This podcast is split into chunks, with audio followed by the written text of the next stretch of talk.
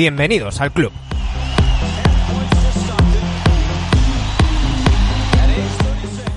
Ya tenemos una final de conferencia y estamos a la espera de que un equipo de Los Ángeles tenga ganas o un equipo de Colorado tenga premio a sus ganas para tener la otra final de este Carranza NBA.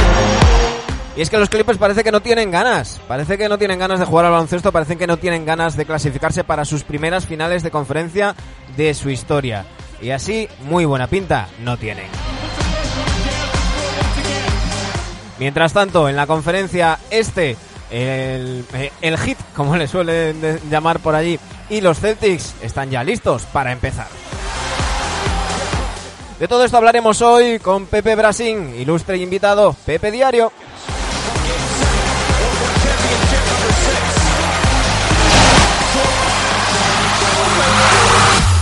Aquí comienza el capítulo 269 de NBA Adictos.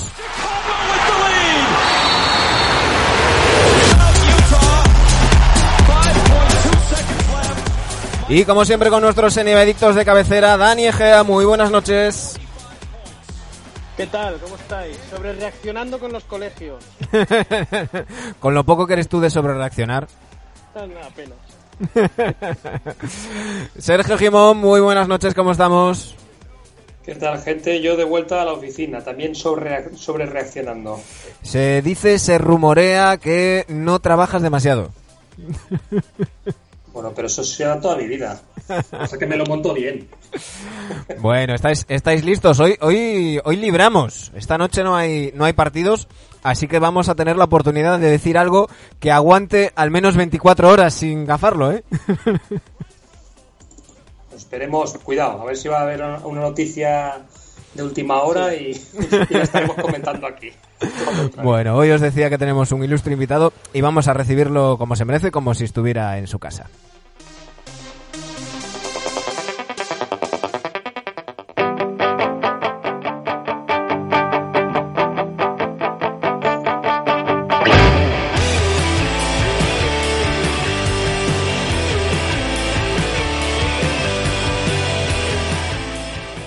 Pepe Brasín, muy buenas noches, ¿cómo estamos? ¿Qué tal? Muy bien, aquí un poquito power pop, ahí, muy bien, muy alegre, muy bien. Un poquito de airbag, que también viene, viene bien. El, último programa lo despedíamos con lo nuevo de, la habitación roja y, este lo empezamos con, con airbag. Eh, oye, por fin por el, por el programa, ¿eh? Hemos, hemos conseguido cuadrar horarios, no sé si es que tus niñas han crecido o...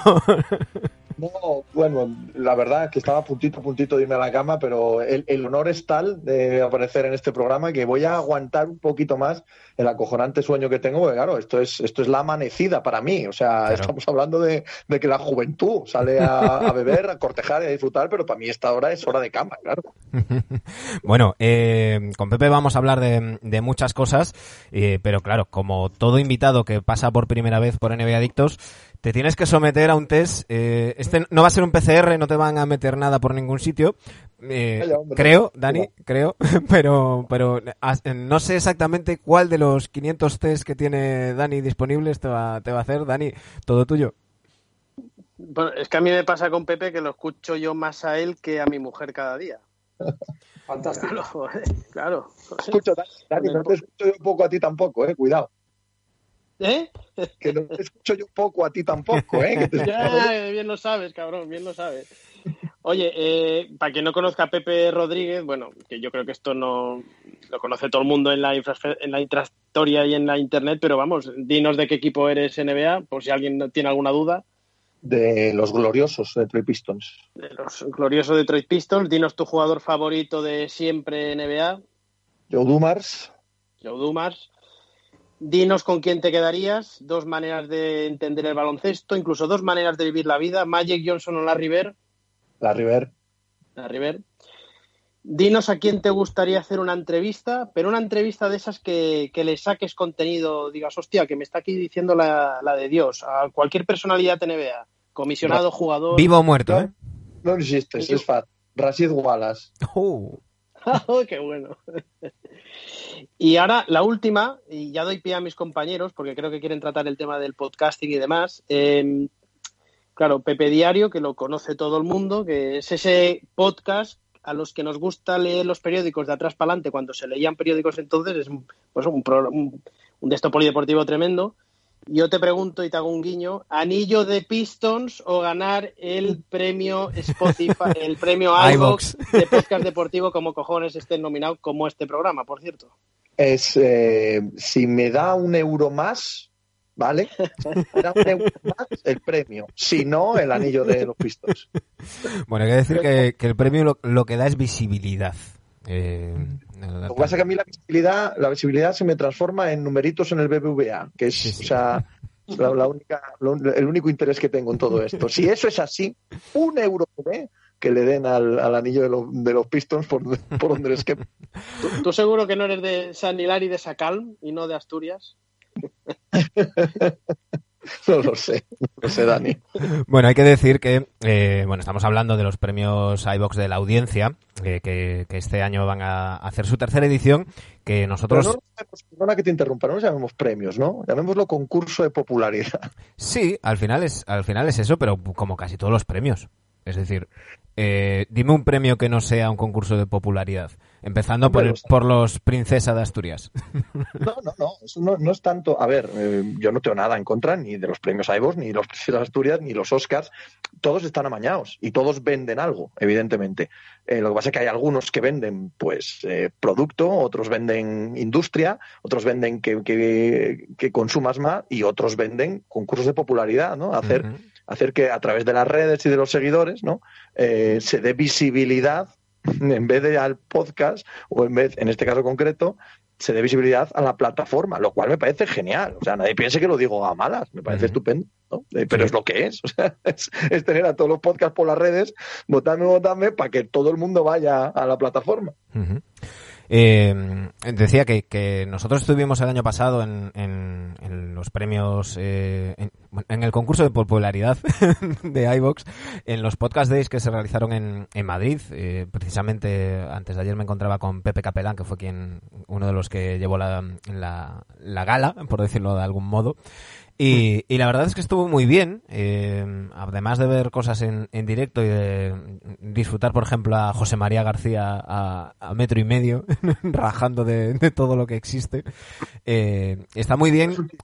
No es un chiste lo del metro y medio. No, no, no, no. No, era, yo estaba en primera fila, lo tenía. Dani y Sergio son testigos que les mandé fotos. Eh, hoy en día no hubiera podido ser. hoy, un día, hoy en día ni con mascarilla. Eh, pero, pero que sí que está, está muy bien. Y, y se habla, se habló mucho y se habla en estos, en estas jornadas eh, siempre del, del, podcast, ¿no? Hablamos muchas veces y a mí es un tema que me apasiona y ya les he avisado a Sergio y a Dani que si ven que si me meto demasiado al tema me, me corten. Eh, por cómo ha cambiado el, periodismo, el periodismo deportivo, la manera de consumir, eh, porque al fin y al cabo estamos hablando de eso, de un producto que se consume, la, la información o el entretenimiento, según sea el caso, eh, porque no todo es lo mismo. En, estos en estos casos uy algo, ha saltado aquí no fue no fue Skype ¿eh? eh eh, tú has sido un pionero, eh, Pepe. Primero con, con tu, tu, diario en, en, en As y, luego has sido, no sé si el primero, pero desde luego uno de los primeros en, de la mano de, de Yes We Cast Mm, dar el salto a, la plataforma de, de, pago, tener un podcast de, suscripción. Eh, ¿cómo, has visto tú todo esto? ¿Cómo ves eh, en general eh, todo este tema y en concreto en España? Porque mm, yo creo que hay, que hay matices. Sí, claro. Yo, la verdad es que cuando me hacen esta pregunta, que, seguro que, que, sabes que es a menudo, mm, no, no soy capaz de responderla bien, ¿sabes? Eh, yo, fui un inconsciente, sin más, ¿no? Eh, mi situación era privilegiada y como era privilegiada, esto, mira, ahora que estamos en pleno Tour de Francia, ¿no? Eh, es, que, que no atacan a los líderes, no atacan a los líderes. ¿Quién ataca? Pues el que está a tres horas, ¿sabes? El que no tiene nada que perder. El que absolutamente no tiene nada que perder. Mi situación era privilegiada, yo tenía contrato con el diario AS, bueno, por lo que fuera, pensaba irme de allí y, tenía un podcast que gracias al diario A, por supuesto, porque si no, no tendría la audiencia que tenía, eh, pues tenía una base firme de seguidores y, decidí ponerlo de pago sin ninguna, no sé, no sé cómo decirlo, sin, sin pensarlo previamente ni, ni tener idea de ser pionero o de cambiar las cosas, en modo alguno, modo alguno. Ponlo de pago y si vale esto un duro, vale, y si no vale un duro, pues lo dejo de hacer, ¿no? Tampoco voy a, darle mucha más vuelta. Y, contacté con Yes We como dices tú, y me decían, chico, eso no lo ha hecho nadie en España. Y yo, ¿qué más da que se haya hecho que no se haya hecho? Vamos a probar, ¿no? Y probé y el resultado fue tan brutal, tan increíble, tan inesperado, que ya tiré para adelante, ¿sabes? y, y, es verdad que durante todo este tiempo ha cambiado muchísimo el tema del podcasting en España para bien. La profesionalización, el nivel que tiene la mayoría de ellos, ya no te encuentras y te los encuentras mueren enseguida, ¿no? Los hechos eh, en, dos tardes y sin ninguna eh, constancia semanal y ahora te encuentras unos productos que, que, da gloria a ver en todos los lados, pero bueno, pues que ha crecido todo, ¿no? Entonces, eh, preguntarme a mí, y, fuiste pionero, echaste para adelante y tal, fue todo inconsciencia, de verdad, absoluta y total inconsciencia. No, no, no soy capaz de dar una respuesta que satisfaga ¿no? a, los foros normalmente, pues mm. normalmente universitarios o gente así que me invita a hablar, eh, para, para chavales que estudian periodismo, y yo, es que no sé qué deciros, chicos, no sé qué deciros. Tenía un podcast, tenía eh, muchos seguidores, por supuesto, no, no me quito mérito, pero sé de sobra por qué los tenía, porque los tenía en el AS, y aproveché la oportunidad y dije, pues a ver si esto vale un duro. Y, y valió. Y nada más, no, no, no había mucha más eh, reflexión detrás. Eh, bueno, aprovecho para mandar un saludo a la gente de Yes We Cast y en concreto a, nuestro amigo Frank Izuzquiza. Un fuerte abrazo. Sí que se va a recoger premios este año. Sí, sí, sí. Es, es, un, es un crack. Se ha hecho en España este año, con por desgracia. Ha hecho el mejor podcast que se ha hecho en España este año. Sí, sí, sí. Eh, eh, de, hecho, por desgracia, teníamos una, una cita con él y, pasó todo lo que, lo que pasó, el fallecimiento de, su padre eh, por el, el, puto virus. Y, bueno, le mandamos desde aquí un, un abrazo, que, son una gente cojonuda y que saben de esto muchísimo. pues yo el otro día hablando con diferentes amigos y, demás, y, a veces a veces pasa que gente de, de fuera, que, a lo mejor no está muy metido en el tema, eh, lo ve como muy fácil, ¿no? Y te dice, oye, si estuve viendo que el otro día tenías no sé cuántas escuchas, lo pones de pago y aunque sea, pues la mitad mantendrás y, tal. Y, no es tan sencillo. Yo, yo defendía que no, que, que aquí hay un... El concepto de pagar es algo que cuesta, por, por muy poco que sea. Y me decían que no. Y entonces puse una encuesta en Twitter, con todas las comillas y asteriscos que le quieras poner a una encuesta en Twitter. Pero bueno, doy por hecho que la gente que me sigue en Twitter, mucha escucha el programa y me valía como, como baremo. Eh, diciendo, oye, no lo vamos a hacer, pero si en Everictos pasara a ser de pago, eh, ¿dejaríais de escucharlo? ¿Pagaríais un euro al mes? ¿Pagaríais tres euros al mes? ¿O pagaríais más si fuera diario? Bueno, pues, pues ha ido por la línea que yo pensaba, y es que el 76% dice que dejaría de escucharlo. Eh, Me hizo gracia que porque un, alguien contestó que, claro, que es que pagar por, por un podcast semanal que le parecía como caro y como poco contenido.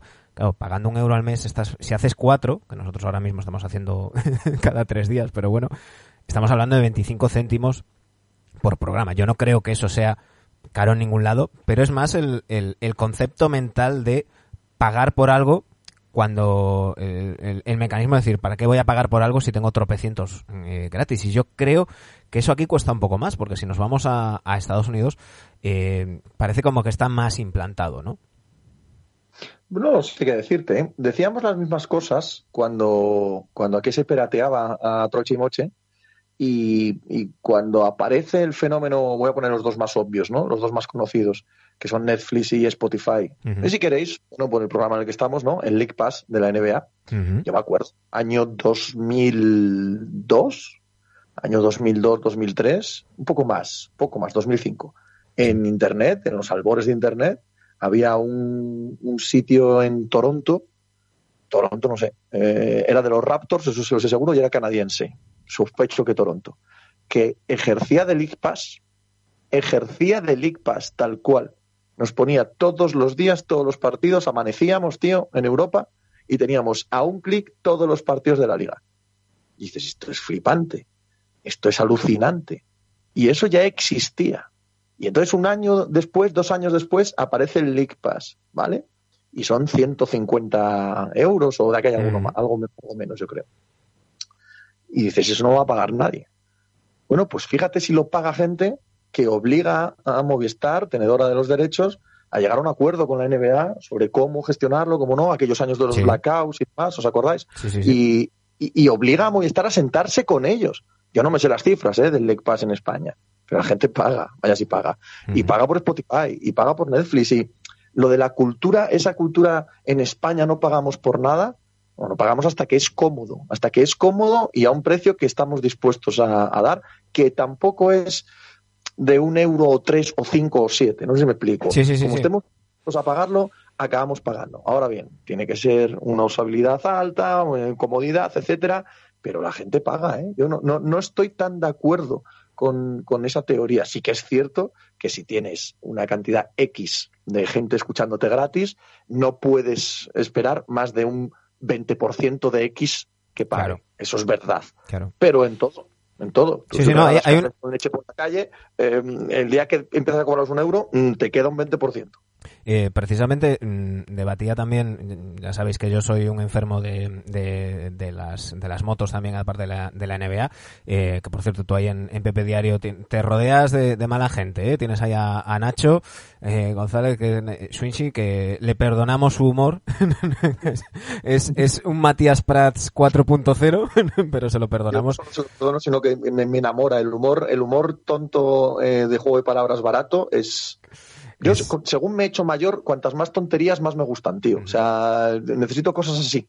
Pues Nacho, Nacho, además de eso, es uno de los de los mejores periodistas de- deportivos del, del motor y, y además un tío objetivo, que eso a veces cuesta, encontrar un tío que te hable igual, independientemente del, del trapo que agite cada uno. Eh, y hablábamos del- del tema de eh, los derechos de retransmisión, las audiencias, de, de- en este caso de las motos y, y demás. Y, y claro, siempre se entra en el debate de que, claro, si lo das en abierto, tienes mucha audiencia, pero que repercute poco. Yo creo que al final en- al hilo de lo que estamos hablando, al final se tiende hacia la especialización, ¿no? Y, y dar un producto premium para, entre comillas, los más frikis que estamos dispuestos a pagar más y luego una manera de, de tener acceso a gente que no, que no sea tanto y que se vaya, que se vaya aficionando. Yo creo que en ese sentido la NBA lo ha hecho muy bien combinando el, en este caso Movistar Plus con el League Pass y además con la opción que te dan de que si eres abonado al Movistar Plus tienes el League Pass al 50%, con lo cual al final mucha gente lo que hacemos es tener las dos cosas y, y eso repercute positivamente para ellos. Yo tengo la sensación, además, de que la NBA lo ha hecho muy bien y es probablemente de las grandes ligas eh, norteamericanas y europeas, ¿eh? todas, eh, la que mejor lo ha hecho. El, su, su producto gratuito es extraordinario. O sea, su producto gratuito engancha a la masa. El producto gratuito es, somos nosotros, para empezar, ¿no? El, el- el Twitter Canastos, eh, eh, todos los highlights, Sí, toda sí. La, la movidísima que se forma cada noche con quién anota puntos, quién no, el debate que se genera. El, el- NBA gratuito, que es ese, ¿vale? Que no son los partidos, ellos lo han fomentado. O sea, ellos en primera persona no es que lo hayan creado, es que lo han fomentado, lo han fomentado. Y llega un punto en el que te das cuenta que hay una un plan detrás, un plan Claro. detrás. Todo aquello que digo de que llegó a ser casi insultante lo fácil que era piratear la NBA, ¿vale? Eh, es, eh, es un caldo de cultivo que te deriva en lo siguiente, ¿no? Y creo que fueron de los primeros que, que lo descubrieron y de los primeros que apostaron por esa estrategia y que les ha ido de narices. Pero mira, Pepe, de narices. hablábamos de motociclismo, eh, el, el caso de Dorna es justo el contrario. Es decir, están, están eh, bloqueando y cancelando cuentas de Twitter que en algún momento hayan compartido algo que tuviera derechos de Dorna, cuando lo que tienes que hacer es lo contrario. Oye, que hablen de ti, que, que, que a veces simplemente alguien quiere poner la repetición de un adelantamiento o de, o de tal. Y es lo que dices, en ese sentido, la NBA lo ha hecho perfecto. Oye, voy a crear afición y, y malo será que si llego a un millón, pues no haya 10.000 que se me abonen a algo. Ahí estamos. Es como la Liga de Fútbol Española, por hablar de otro deporte, ¿no? Eh, que no puedes ver eh, un gol en Twitter. No ves un gol en Twitter, ¿sabes? Es porque no, no puedes. Tienes que verlo en Movistar y tal. Usted Mm. lo que está haciendo es echar a, a unos potenciales clientes futuros. Claro. Es así. Y eso la NBA lo entendió de lujo. Desde, desde la eclosión de Internet Sí, sí. lo entendió de lujo a nivel planetario. Eh, sí, un nivel cojonudo. Eh, Chicos, eh, paradme, porque si no, yo me meto en este charco y, y, no salgo de aquí. hablamos de esto, hablamos de podcasting, ¿no? ¿Se dice? Sí, sí. Está bien dicho, ¿no? Yo quiero hacerle un par de preguntas al PP sobre esto. Quiero que me digas cuántas horas dedicas o cuánto se tarda tú en tu podcast en, eh, al día en hacer en pensar el tema y hasta publicarlo. Eso por un lado. Y segunda pregunta es siendo tu podcast de pago, si hubieses visto que no tuvieras seguidores o muy pocos y no te salía rentable, ¿cancelarías tu podcast o lo pondrías gratuito? Eh, la, segunda es muy fácil, o sea, he pasado el punto de no retorno. No, no, no hay, no, hay punto de no retorno una vez que abandoné el AS y tal, no hay más. O funciona o a otra cosa mariposa. No, eh, ya me he profesionalizado, es, mi trabajo y por llamarlo de alguna manera y a lo que dedico todo el rato y tal. Si no funcionase, eh, ya está, a, lo que fuese, pero esto no, seguro que no. No, no, no. Eh, nunca volvería a ser un podcast amateur y, y no, además Mm, ni me apetecería, ¿sabes? Supongo que la sensación de fracaso, la sensación de... No, querría saber nada de esto. De, hecho, incluso eh, a veces fantaseas con, hostia, y, si me dedicara a otra cosa, em, volvería a ver el deporte sin la necesidad de tener que opinar de él, que es un, es un lujo. es un lujo maravilloso a veces. Bueno, lo digo de broma, ¿eh? estoy absolutamente feliz con, con, lo que hago. Pero bueno, entendedme lo que quiero decir. No, no volvería a hacerlo amateur jamás. Eso seguro. Y la primera era el tiempo que he hecho. Supongo que te refieres solo a lo que es la creación y edición y... Sí, porque lo que dure el capítulo o el, programa tampoco... Es simplemente eso. La dedicación que tienes post y pre claro, eh, programa. Si le sumo que tengo que ver los partidos, que tengo que leer la prensa, que tengo... Eh, es todo el día, claro. Pero si es solo el programa, eh, me levanto a las seis y media y a las doce, doce y media está acabado está acabado todo, eh, con eh, tuiteo y con todo. ¿Y cuando se te cae el servidor? Eh, pues... ¿Como, hoy? Tengo un servicio técnico, porque hoy, hoy no sé por qué, me parece que, vamos, sí sé por qué, es, la, es el lunes de sobrereacción de la NFL, que es uno de los grandes días del año, ¿no? casi nos falta ver las 12 uvas y, y, eso trae más tráfico instantáneo, ¿no? En un momento dado, y por eso se ha caído. Pero vamos, tengo un servicio técnico al que escribo un WhatsApp y digo, esto se ha caído, y se ponen a ello, claro. Yo te quiero hacer una pregunta que le hice a Quique García, Enrique García, en su día. Otra hay gente buena aquí. Madre mía. Bueno, bueno, bueno. Y Juan Marrubio y tal. Bueno, esto es un. Por Dios. Eh, vamos a ver, ¿tú crees que sería posible hacer una atlética a la española? Que fuese el Atleti, por ejemplo. Pero hablando en serio, ¿no? ¿Crees? Yo creo que hay gente de calidad, gente que da un contenido excepcional. No sé si alguien lo está moviendo. Quique nos dijo que pues, le habían llegado eh, rumores de que se podía o que algo se estaba preparando, no sé si cuánto de ha tirado para adelante o no, pero ¿crees que esto tiraría adelante en España? Juntaros ahí todos los profesionales que os dedicáis a esto, ir todos a una y hacer un Athletic como si fuese de aquí? El gran Mirlo Blanco. Ahora que, ahora que nombras a Juan Marrubio, eh, voy, a, voy a hacer público una conversación que tuve con él, que lo definió perfectamente. Dice, y claro, eh, tanto a él como a mí nos han llegado no te exagero, ¿eh? no te exagero, al menos media docena de proyectos más o menos serios ya. O sea, de que te presentan el Excel, te presentan las inversiones, tal. O sea, ya no de hoy habría que crear esto, sino proyectos más o menos serios, una media docena, ponte. Que luego anden para adelante o no, tengan financiación, bueno, ya veremos. Pero gente moviéndolo hay un montón, claro. Pero es como el gran Mirlo Blanco, ¿no? Y decía Juanma, esto no podemos dejar que lo haga cualquiera. O sea, esto es una oportunidad. Hay una bala. Esto. Entonces tenemos que votar entre todos. ¿eh? Esto no puede aparecer uno y, con su capa a hacerlo. No, no, no. Esto cuidado, ¿eh? hay que hablarlo todos. que no, no jodas, vamos a dejarlo en manos de cualquiera. En ese nivel está. Está tan mal el periodismo deportivo en España, es tan golosa la idea de hacer de Athletic. De Athletic ha funcionado, tienen un millón de suscriptores ya, etcétera, que todo el mundo piensa, hay que hacer de Athletic a la española, hay que hacer de Athletic en castellano. Bueno, eso es una cosa muy guay de decir, muy jodida de hacer. Muy, muy jodida de hacer. Porque si conocéis de Athletic, intuyo que sí, tanto sí, como los claro, eh, eh, os daréis cuenta de que el, la fortaleza de The Athletic va de lo local a lo global. O sea, La fortaleza del Atlético es que cada puto equipo del Claro. planeta tiene dos, tres de los periodistas más relevantes de ese equipo a los que hay que pagar un dinero para sacarlos del Memphis Sentinel que estén, ¿vale?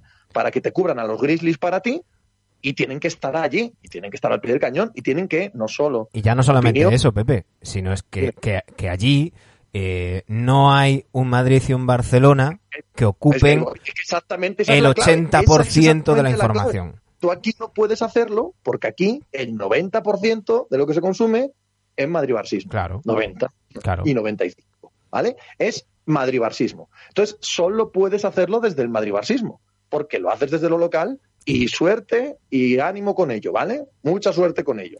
Mucha suerte con ello. Claro. Y, y si lo haces desde el madribarsismo, eso no vale nada. Ya no es de No vale nada, porque está gratuito en todos lados. Entonces, eh, es, que, es que no podemos compararnos con el mercado norteamericano en absolutamente nada.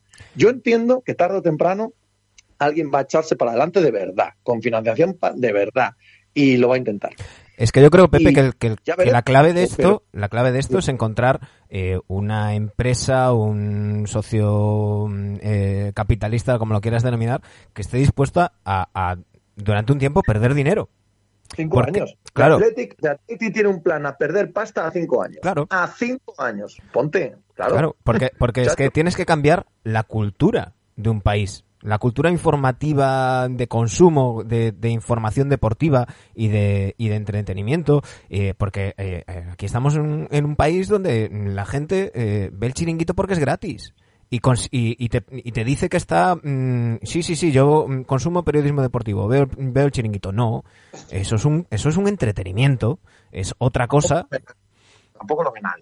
O sea, con las cifras del chiringuito no vamos a ningún lado. Eso es, o sea, no lo ve nadie. Eh, No, no, pero me son- refiero, ev- evidentemente no, no, no es ahora lo que lo que era, pero pero que tuvo ese ese boom y demás y que pero a lo que me refiero es que que muchas veces se confunde, ¿no? Y, y, y- y- y no, y periodismo deportivo no es ver mm, los Manolos o, o- o los deportes de la sexta, eso no es periodismo deportivo, eso es, bueno, mm, pues lo que decías tú, madrid-barsismo, que se, se dicen cuatro cosas y, y- y tienes que hacer algo, tiene que hacer algo muy gordo mm, un deportista de, de otro equipo o de otro deporte o morirse para que aparezca. Sí, Entonces, sí, sí. Los raptos, los raptos de Mark, los maps de Doncic, ¿no? los Blazers de Claver. y- No, pero eso. los maps de Doncic no, no cuentan porque es madribarsismo eso. O sea, Claro, eso no- claro. eso está en el madribarsismo. Claro, claro, claro. Porque si Doncic, eh, en lugar de salir del Madrid, hubiera salido del Obradoiro, no, no lo estarían. eh, Bueno, lo mencionarían, mencionarían lo mismo que Alilar, por ejemplo.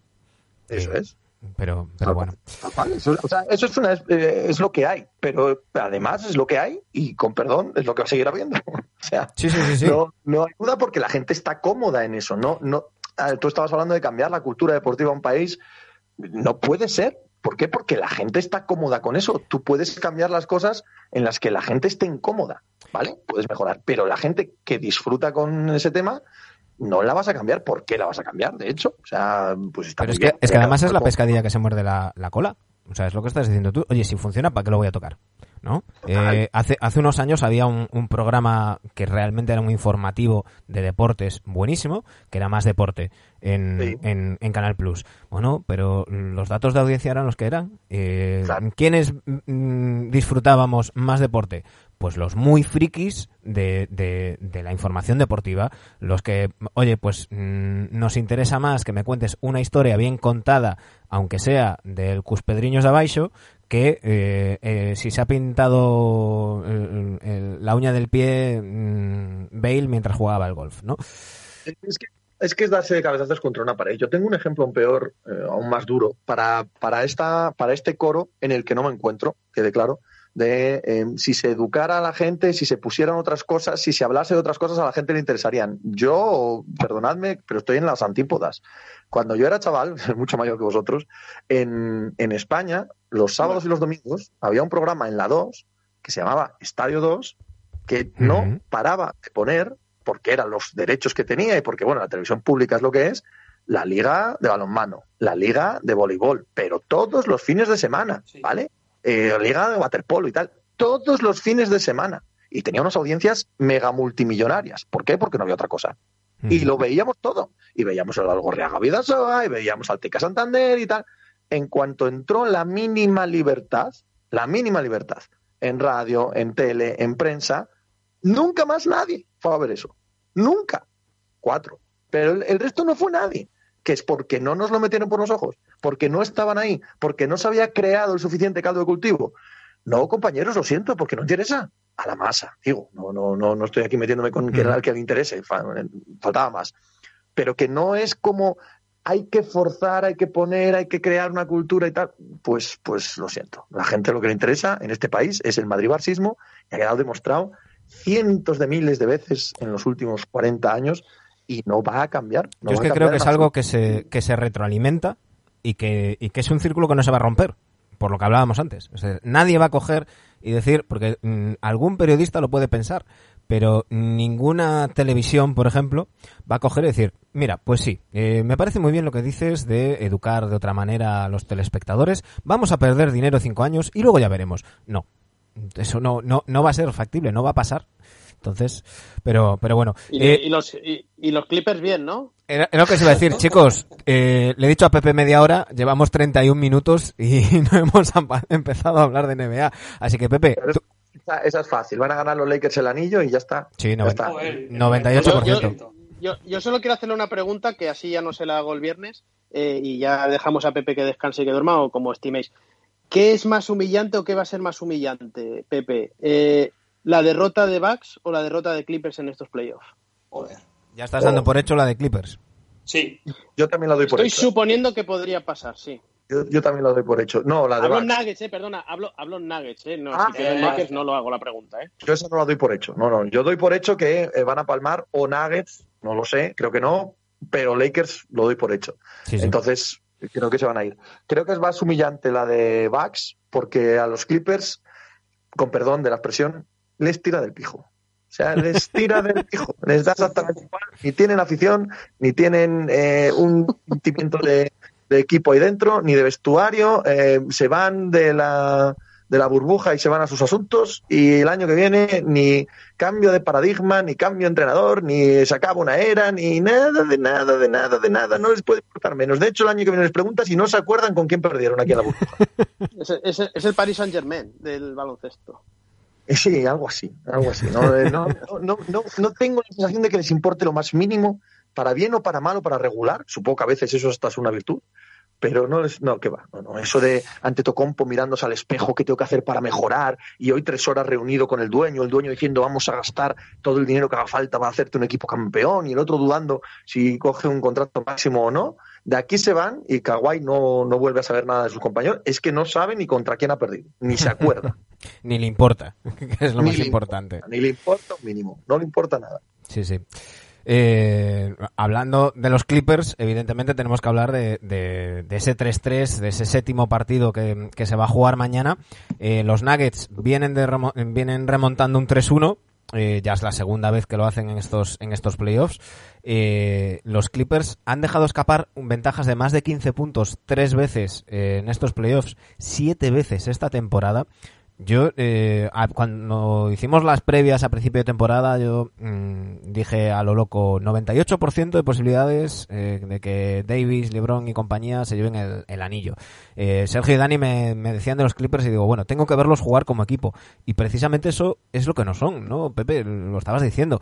Mm, y a mí me llama la atención porque el año pasado, después de los traspasos que hicieron para hacer hueco para, para George y para Kawhi, eh, Rivers consiguió que ese equipo más mermado rindiera muy bien.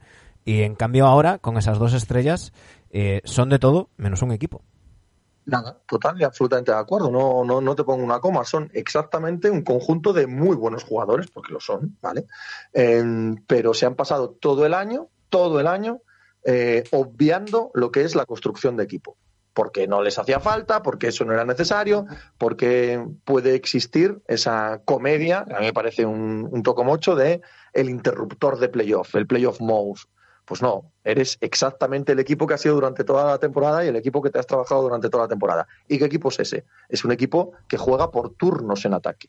Por turnos. Si tiene Claro. balón Kawhi, Kawhi. Si se la pasa a Paul George, Paul George. Si no, cuando sale Lou Williams, tira él. Ya está. Balones a Will. Balones a Will. Dime. Que es balones a Will, Totalmente. Sea Will, uno u otro. No tiene por qué ser siempre el mismo. Pero juegan por turnos y los demás miran. Y eso, esas desconexiones, es lo que te lleva a que, por ejemplo, en el sexto partido, ¿vale? Eh, contra Denver, te puedas tirar un 0 de 10, ¿sí? O de 15. ¿Por qué no? ¿Por qué no? Si cada ataque es un mundo en sí mismo. Ya sé que tienes el talento para meterlo y estadísticamente acabarás metiendo lo que tú quieras. El ataque es horroroso. Pero peor que eso. La defensa. Es, eh, con el físico que tienen, que tendrían que ser la mejor defensa de la liga, son una defensa horrorosa. Igual de horrorosa que el ataque. Como son tan buenos, como físicamente son tan imponentes, pueden cerrarte caminos, pueden eh, anular jugadores, puede parecer incluso que están defendiendo bien en algún momento, pero no tienen ni el más mínimo mecanismo defensivo. Se comen todas las puertas atrás, se comen los pick and roll medianamente bien ejecutados, se comen cada, cada, cada corte que deja eh, aposta algún tirador solo, se lo comen todo, saltan en los amagos. ¿Por qué? Porque no tienen ninguna estructura defensiva, ni ofensiva ni defensiva. pero yo creo que lo peor. pueden sobrevivir, pero es que no hay equipo, no hay equipo. Por eso te puede meter 17-0 Denver. y habrá que sacar el nombre, habrá que sacar el nombre de Doc Rivers a todo esto, porque siempre los entrenadores se van de rositas, hostia. No, no, no, no, claro que lo saco. Lo que pasa es que Doc Rivers, que no lo considero un gran entrenador, pero es un tío muy listo. Eh, cuando le dijeron que venían estos, supongo que dijo, pues ya sé lo que me espera el año que viene. Sentarme y esperar, y el día que quieran jugar que jueguen, y el día que no quieren jugar que no jueguen. Hablo de temporada regular, ¿eh? Hablo de cuando tienes que construir equipo, porque ahora sí que quieren jugar. Aquello de, es que parece que quieren o no quieren, no, no, ojalá, ojalá fuera que quieran o no. Es que ya da igual que quieran que no, ya no hay equipo. Este equipo si gana el anillo, va a ser por actuaciones colosales en ataque y en defensa individuales. Claro. Nada más. No, no tienen más, es imposible, no, no va a aparecer de la nada el interruptor que haga de ellos el equipo. Es que ahora quieren ganar, ¿no? ¿Qué coño van a querer? Querer, claro que quieren, pero ya es tarde. Ya no hay nada construido sobre lo que esa, ese querer te va a dar más. Mm. Sergio Dani, una última para Pepe. Dale, dale, Sergio. Yo, yo, yo es que sí, le, tengo que. Fuera de NBA, que yo creo que la resumió perfectamente la, esta situación y ahora hablaremos, hablaremos también nosotros. Yo le tengo que preguntar una cosa y si no me muero. Eh, ¿Cómo se llama la planta? Tiene que tener nombre, no puede ser. Sí, sí. Se llama Benicassin. Benicassin. es de mi hija, es de mi hija. El Benicassin es por, por estas circunstancias de la vida. Empezó siendo un paraíso para mí de adolescente, ¿vale? Cuando empezaba el festival y tal, cuando me hice novio de la que hoy es mi mujer, ella empezó a venir también. Eh, luego ella dejó de ir al festival porque era más exactamente igual, pero iba a la playa. Y cuando empezamos a tener los críos, yo seguía yendo al festival, ellos iban yendo, y como sin querer, sin tener nada unido a ello, se acaba convirtiendo como el paraíso vacacional de esta familia. Y, y vamos todos los años, y es su sitio favorito del mundo, y cuando compramos la planta, pues le, la llamo Benicassin. Sí, sí, está muchas veces ahí. Benicassin. Pues nada, eh, Pepe, llega el momento de, de vender la moto. Eh, quien se quiera abonar y suscribir a, a Pepe Diario, ¿qué es lo que tiene que hacer? Nada, pepediario.com, va allí, eh, suscribe, es muy, muy sencillo. Son siete días gratis para ver si le interesa el mondongo. Y si se queda, pues tres euros al mes. Y si no, pues, pues tendrá un gusto espantoso y tendrá que andar con, con la cabeza agachada por la calle, como hay que ver que oprobio. No tengo gusto ninguno, soy una persona eh, francamente desagradable, ¿no? Pero bueno, no hay, algún loco hay de esos. Bueno, Entonces nos podrá escuchar a nosotros. Pero a vosotros os puede escuchar igual, ¿no? claro, claro. No, no, no, es excluyente, no es excluyente. Eh, ahí estaremos pendientes de, de, Pepe en Pepe Diario y, y de esos, eh, de ese concurso de, de, popularidad que son los premios iVox de, de la audiencia. Eh, premio que, que, nos va a quitar Pepe. El año pasado hicimos no, terceros y. Que no. Seguro que no, no. Conmigo que no cuentes para hacer mucha campaña. bueno, ahí, ahí estaremos pendientes.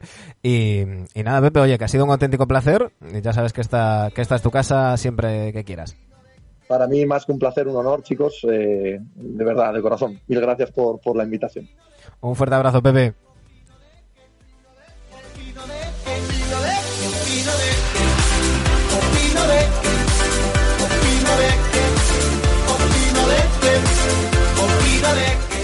Y nosotros seguimos con el programa y seguimos opinando de qué. Y es que hay mucha tela que cortar. Nos, nos, nos hemos liado bastante con, con Pepe. Eh, yo sabía que iba a pasar. Eh, por eso os avisé. Yo os dije, cortarme chicos, porque eh, realmente es un tema que me apasiona. Todo, todo el tema que tiene que ver con el periodismo deportivo y la forma de, de consumirlo. Me parece que estamos en un momento de, de, cambio de paradigma ya desde hace unos cuantos años y creo que todavía seguimos por ese, por ese camino y, y es algo que me, que me apasiona. Pero tenemos mucho que hablar de, de NBA. Ya hemos hablado un poco de, de los Clippers, eh, hablemos también de los, de los Nuggets. Eh, porque claro, mm, luego nos dicen que, que, hablamos mucho de unos, nos olvidamos a otros. Es que mm, si nos podemos hablar de, de unos, al, al, final el programa no puede durar tres horas. claro. pero, pero bueno, por, por, ir con la, con la serie que está pendiente. Hemos hablado de, de los Clippers. Yo creo que está prácticamente todo dicho. Eh, hablemos de los Nuggets. Esos Nuggets, donde si contra los Jazz era Jabal Murray el que llevaba la voz cantante, contra los Clippers ha sido Jokic el que el que ha castigado el juego interior y, y repartiendo juego también eh, a los eh, contra los angelinos eh, a Harrell le ha hecho celebrar su premio de sexto hombre yo creo que ahogando sus penas en alcohol porque porque el más menos es, es impresionante en cambio Zubac sí que le, le ha aguantado más o menos bien pero ahí están los Nuggets, están 3-3, eh, han superado unos cuantos séptimos, eh, tanto este año como la temporada pasada. Eh, tienen un balance en partidos de win or go home muy bueno. Veremos sí, sí, los mejores. Veremos a ver qué, qué, pasa. Y mañana es el séptimo. Dani, yo el sábado te decía, ojo, que como los Nuggets le den el susto y ganen el sexto, a ver en el séptimo. Coincidíamos los dos diciendo, bueno, eh, que Clippers pierda tres seguidos es complicado pero es que tal y como están ambos equipos, no sé cómo lo veis vosotros. Que pase lo que pase, te lo puedes creer, o lo que podamos ahora decir que puede pasar, ¿no? Porque que pase Nuggets es una realidad, que pase Clippers es otra realidad. Eh, no voy a decir que está al 50%, porque evidentemente la dinámica, las motivaciones y tal como viene Nuggets de remontarte un 3-1, pues, pues y ahora mismo puedes poner como, como que Denver estaba medio peldaño por encima de, de Clippers, pero por no hablar de Clippers, de sus individualismos y sus jugadores, que ya hemos hablado antes, eh, decir que lo que está haciendo Jokic en esta serie, que se había dicho en la primera en la primera ronda que no había aparecido mucho Jokic, pues, pues a lo mejor se lo estaba guardando para ahora. Es tremendo el festival y el dominio que tiene Jokic en, en cualquiera de los Clippers que le esté intentando defender. Es, es, es tremendo. Eso es porque está engordando, Dani. Está engordando y claro. se nota. Para bien. Bueno, que yo he leído una estadística que en séptimos partidos Jokic tiene más de 20 puntos, 15 rebotes. O así, si no, si no me equivoco. ¿eh? O sea, imaginaos lo que, lo que, lo que, lo que le espera mañana a Clippers. Uh -huh. Y es eso, y es que juegan en equipo. O sea, simplemente eso. Denver juega en equipo, sabe a lo que juega y le pone más ganas. Sobre todo es cuestión de actitud y de ganas, que es lo que, lo que venía diciendo sí. Pepe sobre todo es un tema también eh, de banquillo, porque al final sí. el banquillo está siendo más dominante el de Nuggets que el de Clippers. Y no, me lo dicen esto en septiembre y me tiro por la ventana. Pero Michael Porter ahora lleva, le habíamos pegado algún palito y lleva un par de partidos a un nivel tremendo. Jugándose, correcto, jugando, jugándose las, eh, las bolas calientes, eh, buenas defensas desde el banquillo también. No sé, mmm, es un equipo totalmente diferente a lo que podemos ver que hay en Clippers, la verdad. Sí, sí. Que, que luego puede ganar Clippers que tire. Que alguna estrella tire de épica y, y se lleve bueno, el partido, el tema, ¿no? Pero, el tema Pero es que- es, es el tema que- es también sí, sí, sí, perdona. No digo, chicos, que es que, que- que claro, es lo que estamos diciendo. Eh, mm, señalamos mucho que Clippers se deja remontar, pero claro, para dejarte remontar primero tienes que cons- conseguir esa ventaja. Es decir, el, el Claro. potencial está ahí. O sea, si, si el- en el sexto partido mm, dejan, dejan irse 19 puntos, estás ganando de 19, yo lo siento. O sea, mm, eso es actitud. Vale, estoy de acuerdo con lo que decía Pepe, que no puedes construir el equipo en dos semanas en Florida cuando no lo has hecho en todo el año. Vale, pero hay cosas que es que aunque no seas un equipo tienes que defender como, como, como conjunto de individualidades y, y no puedes dejar escapar 19 puntos. A mí lo que, lo que me deja eso Claro. es que mm, Sí. no estás con las ganas que tienes que estar, no estás al Yo creo que no 100%. están mentalmente, que son, Claro. que son niñatos, son prepotentes, subestiman a Denver, como subestimaron a Dallas al principio, Y por eso yo los sigo viendo como favoritos, porque creo que contra equipos tipo Lakers se van a extramotivar. Y este, estos jugadores extramotivados pues rinden más minutos en pista. Es que yo solo, solo he visto los Lo que Clippers... pasa es que les viene el susto, les puede venir el susto y les pueden pintar la cara mañana, tranquilamente. Yo solo he visto a Clippers dos buenos partidos esta temporada. De decir partido redondo, de decir, mm, pues lo que habláis vosotros. No, oye, pues este es un contender que está presentando sus credenciales. Que han sido precisamente dos partidos contra, contra Lakers. El, Claro. el que abría la temporada y el de, y el de Navidad. Pero después, es que, y, y claro, a lo mejor si te vas dejando llevar, te vas dejando llevar, pues a lo mejor no llegas. Es que es eso, es que es eso. Mentalmente no, no llegas si subestimas al rival como, como están haciendo. Yo, al final acabamos hablando de Clippers, pero bueno, es que realmente la, la- el sorpresón de que pase Nuggets es que quedarías eliminado Clippers. Pero quiero decir un par de cosas de ellos. Una es que yo cada vez, no voy a decir que no, que no se entiendan ni que funcionen en la cancha, porque no es así, pero a mí cada vez me chirría más Kawhi y Paul George jugando juntos. Y esto me pueden caer palos, pero yo es que no sé, eh, eh, no sé hasta qué punto hasta intentaría eh, que coincidiesen pocos minutos sobre todo para esos momentos de desconexión, tener uno de los dos líderes en, en, cancha, ¿no? Eh, no, no estoy diciendo que se estorban, pero no sé, no me acabo de ver química, bueno, es que no tienen química, ninguno de ellos tiene química con nadie, ¿no? Y otra cosa que quiero decir es que eh, yo creo que si Clippers caer derrotado ahora, puede ser positivo para la liga en el sentido de que el resto de franquicias vean que con un buen equipo no puedes estar paseándote ni dejando los deberes para abril o en este caso para septiembre, como han hecho esta gente. La temporada regular sirve para muchas cosas y no solo para conseguir factor cancha a favor, ni para meterse en playoffs. Sirve para conjuntar equipos para cuando vengan maldadas que no te pille de nuevo. ¿Qué es lo que les está pasando a ellos? Les está pidiendo todo esto de nuevo. Sí, sí. Durante la temporada, pues no juega este, este descansa, no los pongo juntos, nos da un poco igual, somos los que somos y quiénes somos y nos esperamos para playoff y luego hay, no hay cintura, yo es que soy muy crítico con Doc Rivers, no hay cintura desde el banquillo para poder cambiar cuando hay desconexiones. ¿Cuántas veces hemos visto en equipos de élite que los titulares, pues por lo que sea, no, se desmotivan, pero oye, bajan el, eh, su rendimiento y sale gente del banquillo con hambre y con ganas de morder? Mm. No lo estamos viendo aquí, quitando a Luke Williams y a Zubac. Sí, sí. Y, y- y bueno, tendremos pendiente, cuando acabe la temporada lo haremos, hablar sobre, sobre Doc Rivers, que nos, nos lo han pedido, analizaremos también su, su carrera, eh, pero, pero bueno, para que no venga luego en, en YouTube Porringas a, a decir, no hablasteis de los Nuggets, eh, yo quiero, igual que Dani, tú subrayas a, a Rivers en lo negativo en, en Clippers, yo quiero subrayar a Mike Malone, que hablamos de cintura, de plan B, de, y lo hicimos en su, en su día con, con los Bucks y, y Baden-Holzer, eh, lo hablaremos dentro de un rato con, con Mike D'Antoni y, los Rockets. Eh, Mike Malone ha tenido la cintura de decir, eh, lo fácil hubiera sido, oye, tengo un paisano que me ha metido 50 puntos o 40 puntos por partido en la primera ronda, eh, balones a Will y con eso a, a muerte. No, tío, se adapta, eh, pues eh, tengo enfrente un equipo que juega distinto, tengo que jugar distinto, eh, vamos a rodear mejor a, Jokic y que, que se mueva más el balón en torno a él y luego, y sé que esto lo vas a subrayar tú, Dani, Gary Harris, yo creo que como factor X que ha llegado después de la lesión y está siendo básico en ataque, pero sobre todo en defensa. Ya se notó la llegada de, o la vuelta de Harris en la primera ronda con, bueno, contra Utah Jazz, que ahora me salía el nombre, y se anotó lo, lo que aporta defensivamente Harris, ¿no? Es que no necesitan al mejor Murray, no necesitan a, lo que tú decías, ¿no? Como Murray ahora en la primera ronda se salió, pues todo a Murray. No, no, eh, ha sabido adaptarse, ha sabido eh, tocar teclas que, eh, que parecía que no se podían tocar se está prácticamente barriendo y sobre todo es el tema de la motivación, ¿eh? el tema de la motivación que da ese banquillo de estas 15 puntos abajo en el tercer cuarto y no solo el banquillo, todo el equipo en sí se lo creen. También es cierto que jugar contra Clippers es, eh, eh, digamos que siempre tienes la ventana abierta que poder remontar con ellos, pero, pero creérselo, no venirse abajo y decir, oye, hemos llegado hasta segunda ronda, les hemos llevado hasta un séptimo partido, oye, no, no, esta gente tiene ambición.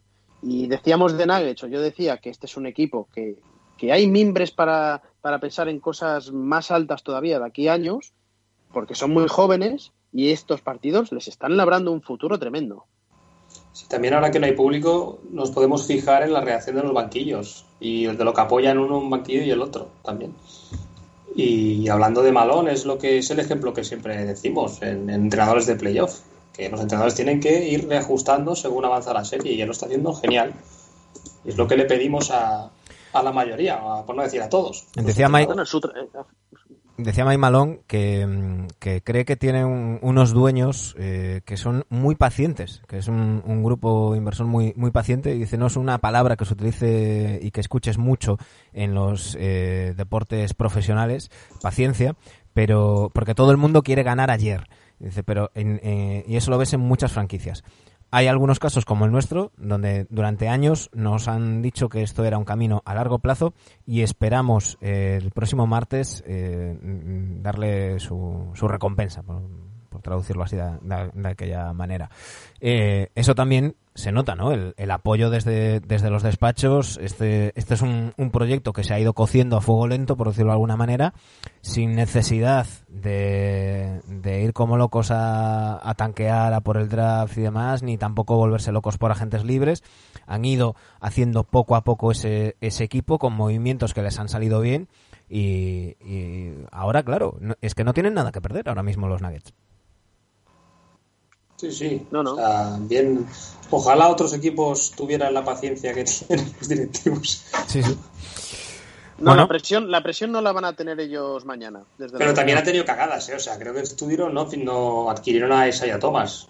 Los Sí, sí. Nuggets, ¿no? Bueno, pero- pero por- Alguna cagadilla ha habido, pero. pero pero con un contrato no- bajo de suplente mm, era Sí. era era un win-win es decir no tenías nada que perder si no salía bien pues pues no habías invertido mucho y si se recuperaba y volvía al nivel de Celtics pues pues tenías a un jugadorazo por por cuatro duros no yo creo que, que, que, bueno han, han sabido ir, ir moviendo pequeñas piezas eh, el traspaso de, de Nurkic en su día y bueno un- una serie de cosas que, que a, a largo plazo parece que les ha, les ha salido bien. Eh, tenemos que, que cambiar de hacer a Angelina y hablar de los Lakers que, pues como, como comentábamos aquí, pasaron el rodillo por encima de los, de los Rockets, están ya esperando eh, rival en la final de, conferencia. Yo creo que de Lakers poco que comentar, ya hablaremos una vez empiecen las, las finales de, conferencia.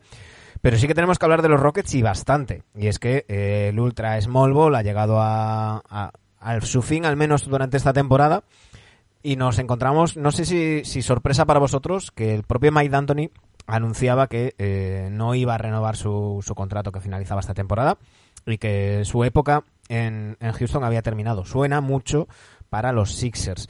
Eh, antes de hablar de ese, de ese rumor de D'Antoni a los, a los Sixers, quiero que me digáis cómo veis a, a los Rockets. Eh, lo hemos ido hablando durante la temporada, sobre todo a raíz del traspaso de, Capela eh, que decíamos, bueno, pues para temporada regular está muy bien, había gente que se vuelve loca, ya sabéis que aquí hay los reyes del hype, que, lo que buscan es el click y, y tener una visualización más, diciendo que era la hostia, que fantástico, que genial. Bueno, eh, pues no han competido, no compiten. Este sistema no compite. Han sido barridos prácticamente por, por, por los Lakers. Y no sé si veis que esto es un final o si creéis que Morey va a intentar doblar la apuesta y contratar a un entrenador que vaya todavía más al extremo con esto. Yo, bueno, este sistema competía al menos con Chris Paul y con Capela. O sea, yo creo que la cagada ha sido confiarle todo a, a la cabra loca de Westbrook.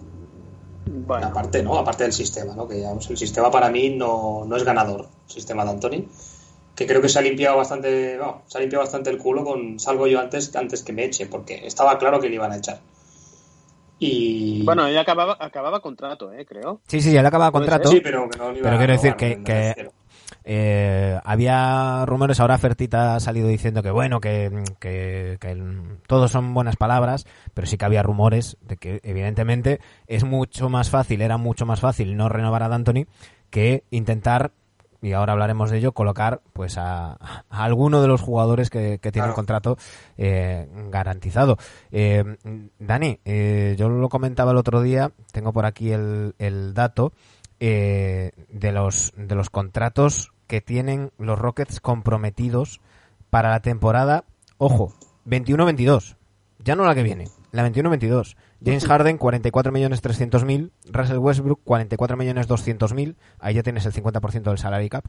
Eric Gordon, 18 millones 200 mil. Robert Covington, 12 millones 900 mil. Y Daniel House, que veremos cómo acaba la cosa. Y recordemos que eh, fue expulsado Pero de la- de la burbuja. ¿Pero qué haces, Danuel? Eh, 3.800.000. En cinco jugadores tienen más o menos eh, 60-70% del, del salary cap. Claro, el primer señalado es Westbrook. Pero ¿quién va a querer a Westbrook? Esto deja el contrato de tu amigo Wiggins como, como No, algo no, sano sí. comparado con esto. ¿eh? Bueno, yo no sé Mori qué va a hacer. Sabemos que Mori es de estos. Yo ah, muchas veces he alabado a Mori porque es de estos tíos que, que lo intenta cada año y cada año intenta hacer movimientos para las que Rockets siga siendo al menos, no sé si aspirante al anillo, pero para llegar lejos en playoff, ¿no? Este último le ha salido rematadamente mal, evidentemente. No sé hasta qué punto es tema de Mike D'Antoni o de Mori de querer jugar así, porque esto que ha, que ha practicado D'Antoni es un run and gun, pero radicalizado a la extrema derecha o extrema izquierda, pues extremo run and gun, digámoslo así. mira, Dani, esto eh, yo no lo he visto en mi vida, vamos. Hoy leían no Athletic- visto en mi vida. Hoy leían de Athletic que, mm, que al parecer, pues Mike D'Antoni habría dicho que, que había tragado con ese sapo de- del traspaso de, de Capela a ir con el ultra small ball eh, por presiones de, de Morey, ¿no? Ya sabemos que eh, Morey es un, en- un enamorado de la estadística avanzada y en su cabeza es, es muy sencillo. Si tiras más de tres, eh, a poco que tengas un tanto, un tanto de acierto, vas a- a hacer más puntos. Y eso es, y eso es todo lo que buscan. Claro, el problema es el de siempre y el que venimos diciendo año tras año cada vez que toca hablar de un equipo de D'Antoni en, en playoffs. Eh, no hay un plan B. Entonces, el día que no te entran, la jodiste. El día que te defienden bien, la jodiste. El día que te tapan a Harden, la jodiste. Y si aún por encima tienes a un cáncer para el baloncesto como es Russell Westbrook, que en Oklahoma jugando todo el equipo para que él hiciera numeritos, hacía numeritos y punto, aquí ni siquiera hace los numeritos. Y, y- yo creo que es que no había ni, ni, ni pies ni, ni cabeza en ese equipo. ¿eh? Sí. Y es que a mí lo de lo de D'Antoni jugar a esto a mí me extrañaba muchísimo, ¿no? Me extrañaba eh, querer radicalizarlo tanto como se ha radicalizado este Run and Gun, porque esto era mm, la versión muy mala de los Phoenix Suns, muy mala. Y Que digo, todavía hostia, sigue pero Mike D'Antoni a Es que D'Antoni sigue viviendo de eso todavía. pero a esta edad, a esta edad Mike D'Antoni qué cojones tenía ahora que probar a inventar el baloncesto. Sí, por eso, por eso me extraña, digo, esto tiene que venir de, de más arriba. ¿Qué cojones tiene que, que inventar? Habláis de Russell Westbrook y tal. mm, ¿Y si es el final de la era de Harden? Al menos en Houston. A mí me gustaría Es que yo creo- es que yo ¿Creéis creo se que- puede plantear la salida? Es que no, es que no creo que se lo tenga que plantear él. Es que yo creo que sí, que los Rockets ahora mismo tienen tres opciones. Una, eh, contratar un nuevo entrenador y seguir con esta Y un base, táctica- y un base, y seguir un con esta táctica a muerte, diciendo, oye, pues voy a seguir con el ultra small ball y, y me como a Westbrook y a- intento traer a alguien no sé con qué recursos económicos, pero bueno, intento traer más tiradores y rodear mejor a, a Harden y, y demás. Dos, intento traspasar a Westbrook. Eh, decía Jimón que, que él vio rumores de Westbrook a, a los Knicks. Creo que los Knicks serían el único equipo que eh, eso, querría a Westbrook. Eh, creo que las otras 28 franquicias eh, no ni siquiera le cogerían el teléfono a los Rockets para hablar de, de Westbrook. Eh, es un contrato absolutamente tóxico durante demasiados años y, no sé, a lo mejor unos, unos equipos, yo unos Hornets a lo mejor sí que son capaces de, de cogérselo y, tal, pero, pero me extrañaría mucho. Y la tercera opción es hacer reconstrucción total y, y traspasar a, a Harden, pero eso implica olvidarse de, yo creo, no sé si de estar en playoff, pero desde luego de, de- de estar en, el, en la conversación por ver si juegas finales de conferencia, yo creo que eso ya, ya ni estarían. Eh, no sé, ¿qué, qué haríais vosotros? ¿Qué haríamos nosotros si fuésemos, si, si fuésemos. Mori, si fuésemos Harden, Lo que si queráis. fuésemos Westbrook? fuésemos Porque Mori, hay ¿no? mucho, hay mucho, hay mucho actor, ¿eh? Yo Yo si fuese intentaría Harden, yo colocar no a. Westbrook, ¿eh?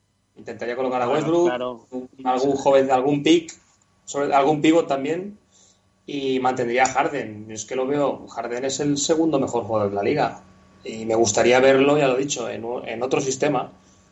Pero creo que puede aportar mucho Harden, penetrando. Durísimas declaraciones. Harden es el segundo mejor jugador de la liga. Sí. Vale, ¿Sí? vale. Para mí sí. Vale, vale. O al menos en temporada regular lo era. Ahora Ah, vale. como Ante- Anteto también es el mejor jugador de la liga y mira qué ha pasado. Sí, sí. Hay, hay gente que le llama. está. hay gente que le llama cono ante todo. Harden es de top, top 3. Ujú. Dani, ¿tú qué harías?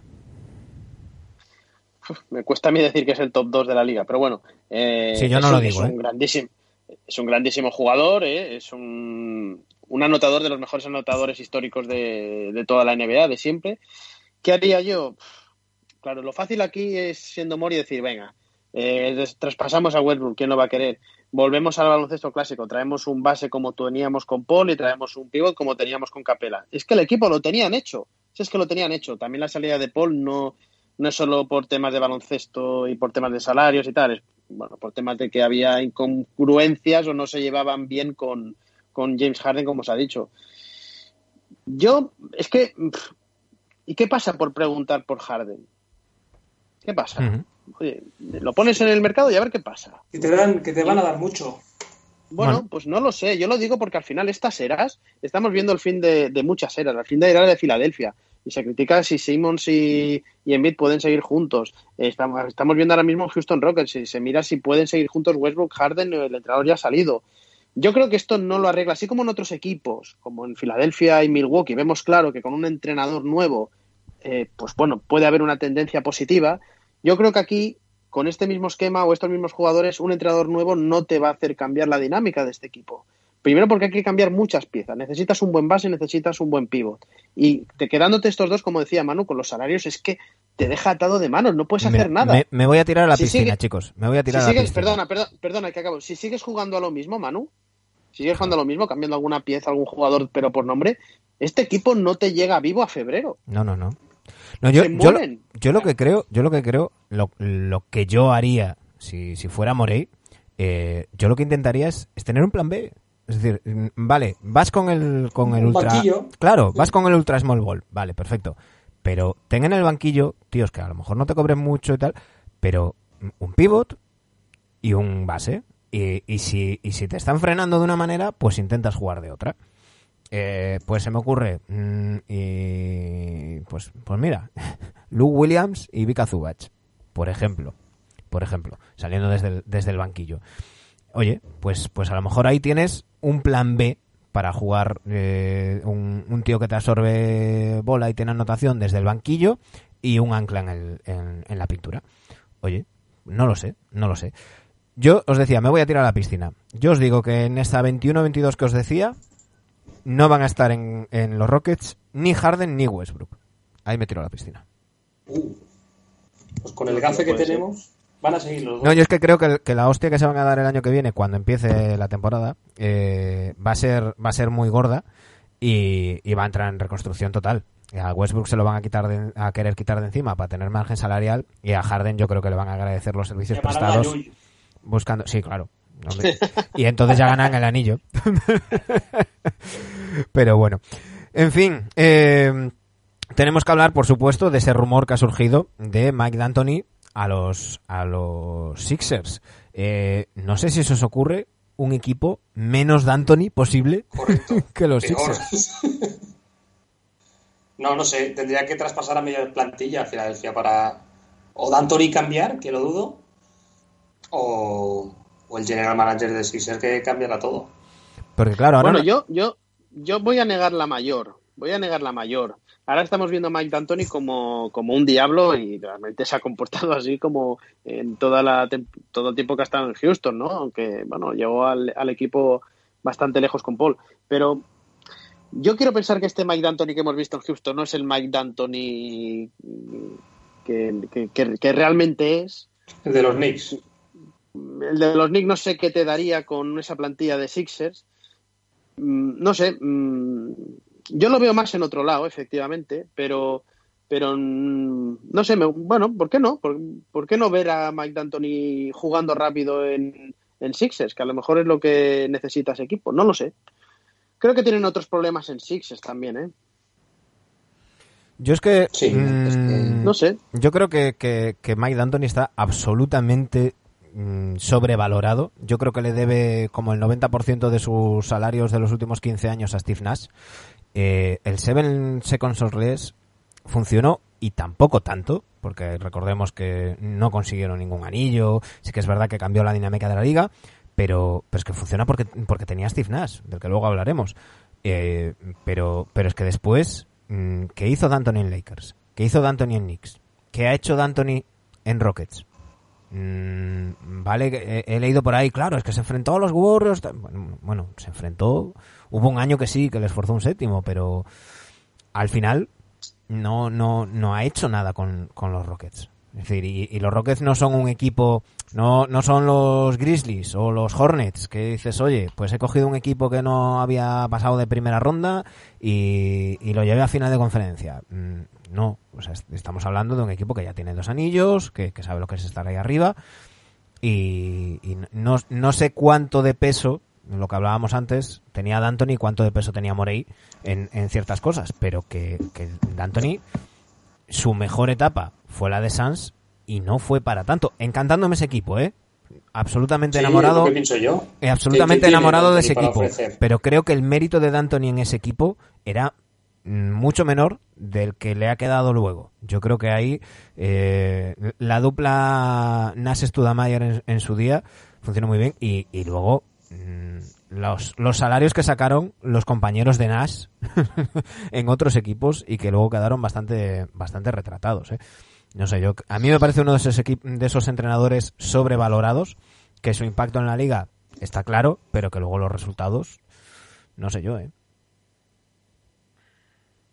Sí, sí, coincido contigo. O sea, ¿qué currículum tiene D'Antoni? Las finales de conferencia. Bueno, a Ya ver, está. eh, eh, también Hay hay, que ver- entrenadores que, que tienen mejor currículum y no tienen tanto, tanto renombre como Mike D'Antoni. Gracias a pero. Que, que tampoco es un tuercebotas. eh, Ya lo Mike sé, lleva un huevo, están en, la, están en Sí. la NBA y todo el Vale. mundo, todo el mundo es un muy, huevo, muy huevo bueno. de años que lleva en la liga y algo te tiene que aportar eso, que no lo hemos visto este año, por supuesto. A mí me parece Claro, un buen entrenador de transición. Es decir, un, un entrenador de- para ese equipo que necesita dar el paso de, de simplemente luchar por ser octavo a, a estar un poquito más arriba. Pero no me parece un entrenador para un equipo si lo que, si lo que buscas es ganar el anillo. Y, y, y está muy bien, ¿eh? Hay, hay entrenadores así. Estoy pensando en, en otro entrenador que también estuvo sobrevalorado en su día y que ahora quizás está en su lugar, Scott Brooks, ¿no? Eh, oye, hay, hay entrenadores que, que, que dan otro, otro nivel. Y yo creo que, que Mike D'Antoni está, está ahí. Pero bueno, eh, chicos, antes de que se nos vaya esto a, las, a las tres horas, hablemos un poquito de la final de conferencia este, de- en, el, en el Carranza, que empezará también mañana, entre los Celtics y los Heat. Y os quiero comentar unas declaraciones de, de Brad Stevens que me han llamado mucho la atención y a ver qué, qué opináis vosotros.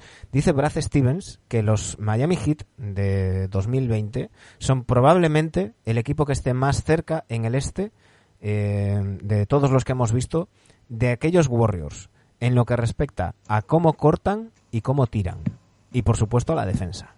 ¿Qué os parece? Hostia, que verdad se pasa un poquito, ¿no? Y me, me gustan mucho los Miami Heat. Pero tienen, sí, bueno, tienen núcleo joven, tienen a Iguodala, pero no sé, yo creo que se ha pasado un poquito. Sí que creo que Miami es el equipo más motivado de los que quedan en competición. Y puede dar algún susto a Boston. Luego, si quieres predicciones, te las digo ahora, si no, ya luego hablaremos. Pero. Pero yo creo que se ha pasado un poquito. Bueno, yo creo que es el juego de, de hablar bien del rival, intentar meterles un poquito de presión, oye, que sois muy buenos, sois muy buenos, nos puede intentar pasar un poco de, de la patata caliente a Miami, ¿no? Que no tiene ninguna necesidad, porque Miami lo diga él o no lo diga, sabemos que es un grandísimo equipo, ¿no?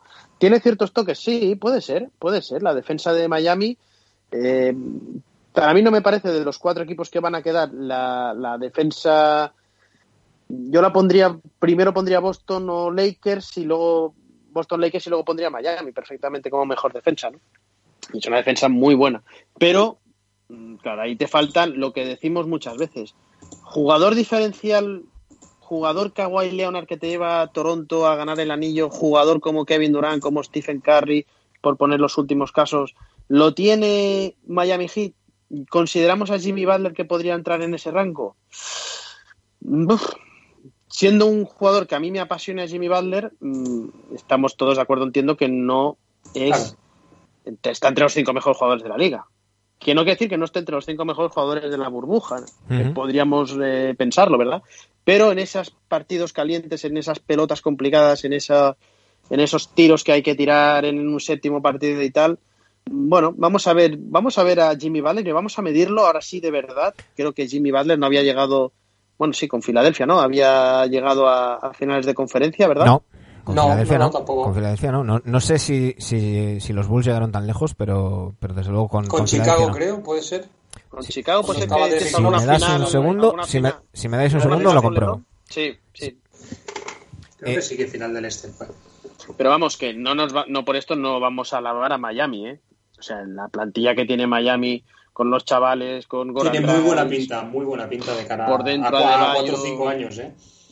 Sí, sí, sí, sí si los salarios les cuadran y demás, si quieren seguir todos juntos, ahí, ahí hay equipo para tener en cuenta. ¿eh? En la 2010-2011, eh, finales de conferencia del, del Este, eh, yo creo que ya estaba Jimmy Butler por ahí.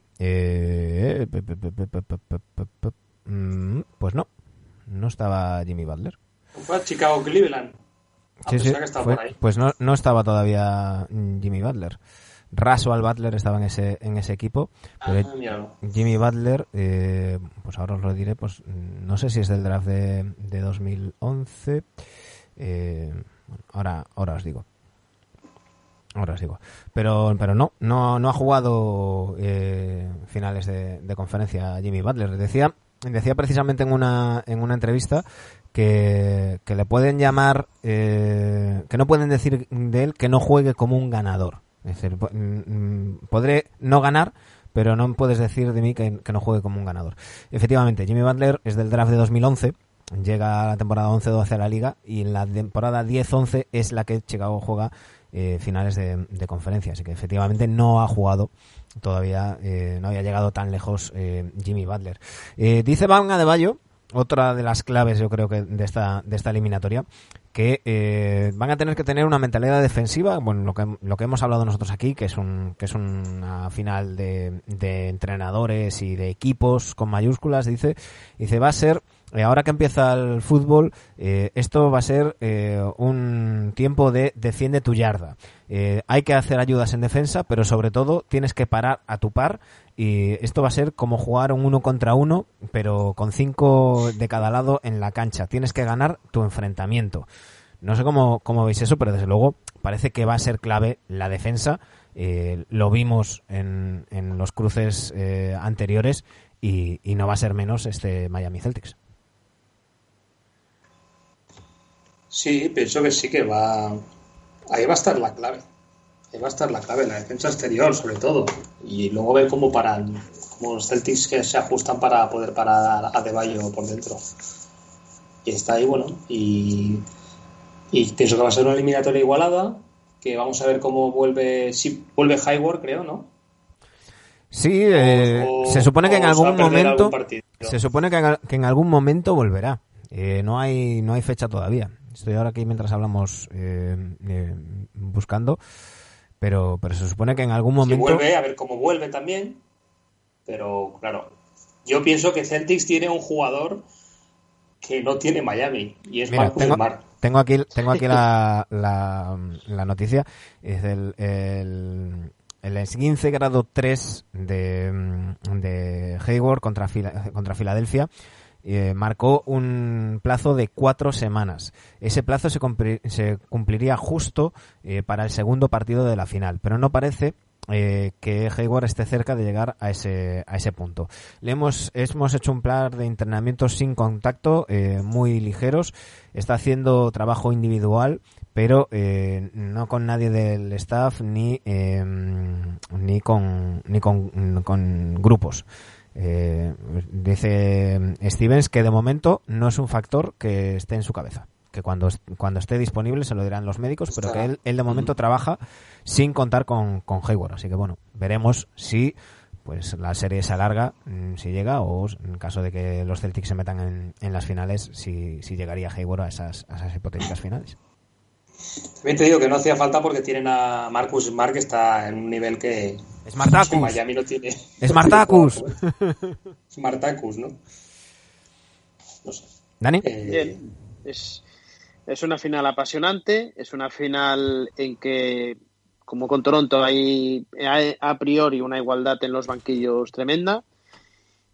Y eh, si me voy a los jugadores, lo de siempre, lo que me pasa siempre con Boston. Creo que Boston tiene el mejor quinteto de todo el este y que Miami puede tener el- la mejor plantilla de todo el este. Jason Tatum puede, para mí tiene que ser, hablaba Sergio de Marcus Smart, coincido, pero yo me espero a un Jason Tatum de nivel MVP, sin necesidad, como hemos hablado 70 veces, de que haga un 30-15 cada partido, o 35-15 cada partido, lo puede hacer, pero no es necesario muchas veces. Y los J&J, la consagración de los J&J, yo tengo unas ganas de que Boston esté en la final que, que no os digo nada. Yo, eh, sinceramente, mm, yo esta serie la voy a disfrutar mucho porque tengo, tengo ganas de que ganen los dos por diferentes motivos. Entonces, eh, no voy a decir que me, que me da igual, pero sí que voy a, a disfrutar gane, gane quien gane, a pesar de que Jimmy Butler no me caiga demasiado bien. Por cierto, hoy está de cumpleaños, cumple 31 años. Y, pero, pero creo que tienen muchísimo mérito los dos equipos y no sé cómo lo veis vosotros, pero yo creo que vamos a tener que tener en cuenta y van a ser muy importantes los secundarios. Es decir, eh, no creo que vayan a ser partidos en los que veamos eh, a grandes estrellas hacer 40 o 50 puntos. Yo creo que todos van a estar en su sitio, pero que eh, pues pues las jugadas que en las que pueda aparecer Jay Crowder, por ejemplo, que está muy bien desde la línea de tres, eh, la defensa y las jugadas clave de, de Iguodala, eh, hablabais de Smart, eh, pues todos esos secundarios Williams, ¿no? Que, que, a priori no acaparan titulares y no, y, y no vamos a poner el foco sobre ellos, yo creo que va a ser muy importante su labor porque creo que van a ser partidos a poca anotación y que cada punto va a valer su peso en oro. ¿eh? Sí, y prueba de fuego para los jóvenes de Miami, a ver cómo, cómo pueden, cómo reaccionan, si para bien o para mal, en, en una serie de tal calibre. Sí, muchas ganas. Yo tengo muchas ganas, Manu, de, de, de estas, de estas finales del Este, ya lo, lo hemos dicho ya varias veces, y, y que salgan ya a jugar y que pasen ya el primer partido y podamos ya sobre reaccionar y, y analizarlo, poco más que decir. Bueno, pues, pues ahí quedan, quedan nuestros comentarios sobre esas finales del, del este. Eh, que, nadie se enfade. A veces hablamos más de un equipo, a veces más de otro, según cómo va, va el debate. Aquí intentamos hablar de, de todo. Pero es lo que tiene no tener guion. Que aunque, aunque los días que hacemos guion tampoco tenemos guion. pero es lo que tiene ir, ir yendo por donde nos llevan los derroteros. Y eso ha provocado que hayamos tardado bastante en sacar el tema con el que vamos a cerrar hoy, que no es otro que la contratación de Steve Nash eh, por parte de los, los eh, Brooklyn Nets. Chicos, Uf. ¿Qué Es molón. de, La noticia es molona, dan ganas de, de que empiece ya la temporada con Steve Nash, pero no sé. A ver, hay muchos jugadores que son muy buenos jugando y luego como entrenador se pegan la hostia. Steve Nash no tiene pinta de, de pegarse la hostia, porque tiene la cabeza Bueno. bastante amueblada y, y además siendo base puede plasmar mucho sus, sus ideas en el juego. Pero veremos cómo, cómo se lleva con el terraplanista de Irving. Sí, pues, ¿sabes? Y sobre todo con, los, con el ego de Durán, que tu mano decías ¿no? que, que había sido o entrenador o ayudante. eh, Steve, Nash, Steve Nash estuvo eh, cinco años como, como desarrollador de jugadores. Por cierto, una labor que acaba de, de- no sé si ha sido Charania o o Gna- Bognarowski, anunciar que Leandriño Barbosa se, eh, ha, ha hecho oficial su, su retirada y va a ejercer esa labor en los, en los Warriors de desarrollador de jugadores. Bueno, pues a veces les dan una charla, a veces entrenan con ellos y, y, eh, Kevin Durant ha estado muy, muy ligado a él y y decía el otro día un, comentarista, no recuerdo quién, quién era, creo que era Zach Lowe, que decía que, claro, eh, no todo, no, miento. Steve Kerr hablaba de, de, Nash y decía Steve Kerr que no todos los entrenadores tienen la capacidad de empezar a hablar y que figuras como Kyrie Irving, Kevin Durant, Steve Curry, eh, Clay Thompson se callen y le escuchen, ¿no? Y, y que decía que eso eso es algo que se, que se ganó en la pista eh, Steve Nash y, y, que bueno es un, un factor a, a, tener en cuenta. Puedo ser un poco crítico con los Nets y no muy, con Steve Nash. y muy crítico si quieres. No voy a criticar a Steve Nash porque yo para criticar a Steve Nash necesito verle entrenar a primer nivel. Lo que hemos visto ahora pues no es primer nivel. Por lo tanto Mm, tengo total desconocimiento de cómo es y qué es Steve Nash en los banquillos. A mí me, es, me viene a la cabeza que puede ser más un perfil Steve Kerr que un perfil Brad Stevens, pero bueno, esto uh -huh. es hablar de supósitos. Ahora, yo quiero ser, mm, no crítico del todo, evidentemente, pero quiero decir que cuando tú traes a Kevin Durant a esta franquicia, lo que haces es darle todo el poder. Estaría sí, no, Kevin Durant claro. porque has hecho muy buen trabajo, convenciéndole de está que claro. este no era un equipo perdedor, ya lo hemos hablado. Entonces tú traes a Kevin Durant. Por algo se quitaron a Atkinson en medio. Claro, claro, claro, claro. Eh, te traes con, cuando te traes a Durant, lo que te implica es traerte, pues, implicar que traigas eh, a gente como Kyrie Irving, por ejemplo. Eso es un punto positivo, entendemos. Y un punto que pues negativo es tenerle que tener contento a Durant y una de las cosas que puede ser es que hayan despedido, como ya se habló en su día, la salida de Kenny Atkinson es muy rara. Eh, parecía Pero... que no había feeling eh, con los jugadores, ya lo comentamos en su día. Y eh, lo que haces es traerle a Kevin Durant, pues un, no voy a decir un amiguete, un entrenador coleguilla, porque no lo sabemos, pero a mí me extraña ver a Steve, a Steve Nash. Vamos a verle si tiene carácter para imponer su criterio sobre gente como Durant o Kyrie Irving. Bueno, eh, si te parece, Dani, vamos a hacer una cosa. Eh, os voy a dejar un segundo a la espera, porque vamos a tener un bonus, un bonus crack hoy. En lugar bonus de un crack. En lugar de bonus track, un bonus crack, y tenemos un invitado al que vamos a saludar cinco minutitos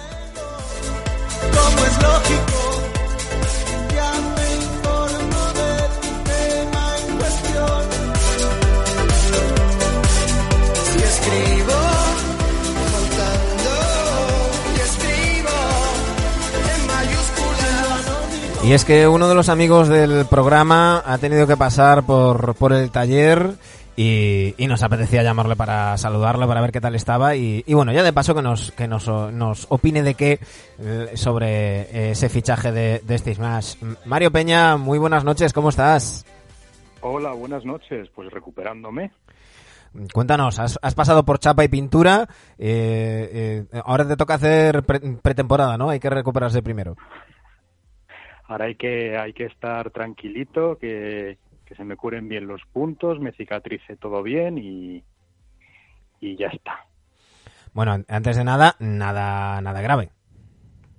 No, no, un, un bulto en la, en la tiroides que ya había alcanzado un tamaño considerable, no podían asegurar que fuera 100% benigno y ante la más mínima sospecha de malignidad, pues te lo quitan.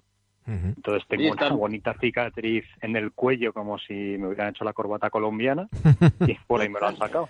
Bueno, te, te, eso te servirá para contar anécdotas. Dice, mira, esto es de cuando me fui de fiesta con Dennis Rodman en el 98. Pues está muy majete sí, sin sí, barba. Sí, está muy majete sin barba. Bueno, pues gracias, ¿Eh? hombre, gracias.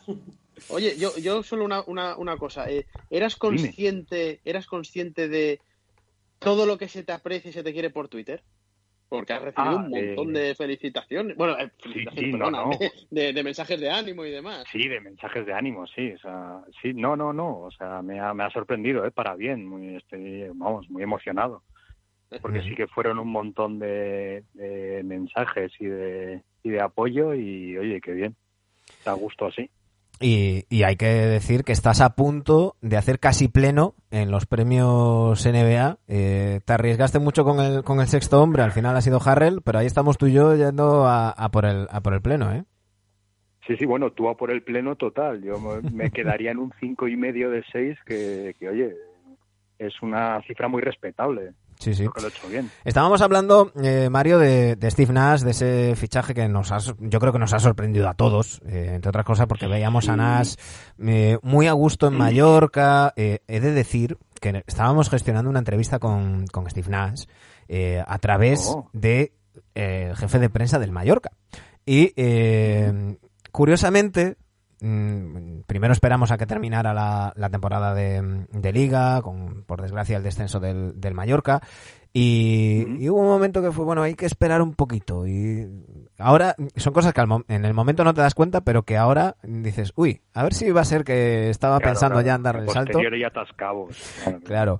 Y, y- y, mm, no recuerdo quién titulaba eh, Nash se hace entrenador y ficha por los Nets. Bueno, no creo que sea tan, tan así, pero sí que nos pilló a muchos por, por sorpresa. Y estaba comentando Dani, eh, lo hablamos en su, en su día cuando los Nets se cargaron a, a Atkinson, que claro, el traerte a, a Irving y traerte sobre todo a, a Durant es darle las llaves de, de la franquicia.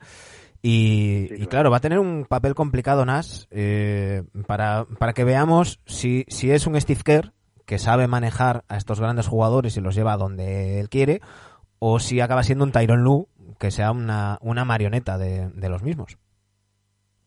Pero a mí no sé dónde leí que Nash ya había trabajado con Kevin Durant antes. Sí, sí, estábamos comentando, ha trabajado durante cinco años en los Warriors eh, como desarrollador Claro, de- claro, de, sí. jugadores Ahí y, está, tenían ese, ese, ese trato, decía... Pues hombre, ahí hay algo, ¿no? Ujú. Yo, Yo no, creo. Yo, yo No creo que estaba huérfano de equipo, yo estaba huérfano de equipo desde, desde 2017, eh, solo por Steve Nash me he hecho de los Nets, aunque me tenga que tragar el sábado de, de ver a Durant. Bueno, oye, enhorabuena. Y, y- y, oye, yo, mm, mi apoyo lo va a tener. No confío en- mucho en él, sobre todo porque ahí estaba viendo el otro día una estadística de, de, eh, grandes bases que han saltado a los banquillos sin experiencia previa como asistente. Y la verdad es que la, la nómina no, no da para ser muy optimista con, con, con Nash. Eh, estaba Magic Johnson, evidentemente, y todos sabemos cómo le funcionó en, en, en los Lakers. Estaba Mark Jackson, que, que bueno, dentro de lo malo, pues, pues ahí estaba. Isaiah Thomas. eh, y y un- unos cuantos más eh, jugadores que saltaron directamente, eh, muchos desde, desde- Jason Kidd también, Jason, ¿no? Jason Kidd. Y, y no sé yo si, si la experiencia es demasiado, demasiado buena como para, para tirarse a la piscina, pero bueno, eh, quizás Nash es un, es un tipo diferente por lo que comentaba Steve Kerr del, del respeto que puede infundir en, jugadores que al fin y al cabo han creciendo, han, han crecido admirando a, a Nash y me imagino que todos en el patio de, de su colegio queriendo hacer las jugadas que, que hace 15 años hacía, hacía Steve Nash. Claro, claro. A ver, yo lo que creo es que el- la presidencia, el general manager de los Nets no se va a poner a contratar un entrenador sin haberlo consensuado antes con, con Durántula, ¿no? Yo creo que ahí, yo creo que el amigo Kevin ha debido tener algo que ver en este. Claro. Que cuando te traes a Durán es darle las llaves de la franquicia y eso es para Claro, la claro. decía yo hace un rato. Una es para las cosas buenas, que es como atraer a gente como Kyrie Irving, y otra es las cosas, vamos a decirle malas, que es que hay que tenerle contento. Y tenerle contento Bueno, pues malas- es quitarle... Bueno, malas no lo sabemos todavía, ¿no? Pero Claro, me malas no lo sabemos, todo- lo que voy a decir. Malas al a, tema- a priori pueden ser malas, pero no lo sabemos. Oye, si le sale bien. Correcto. Pero ese ya es el, el gesto de la plantilla, de la franquicia de decirle, oye, Sean Marks, de, oye, ¿qué es lo que quieres? Quitamos a Kenny Atkinson Ya. de encima, que parece que es un poco sargento de hierro y no y no os lleváis bien con él. Venga, no te preocupes. ¿A quién quieres? A Stina, venga, Nash, sin ninguna cero años de experiencia. Venga, no pasa nada, aquí lo tienes, pam, como estos. Bueno, esas son las cosas buenas y malas de tener al que Claro. recuperado físicamente es el mejor jugador de la NBA actualmente.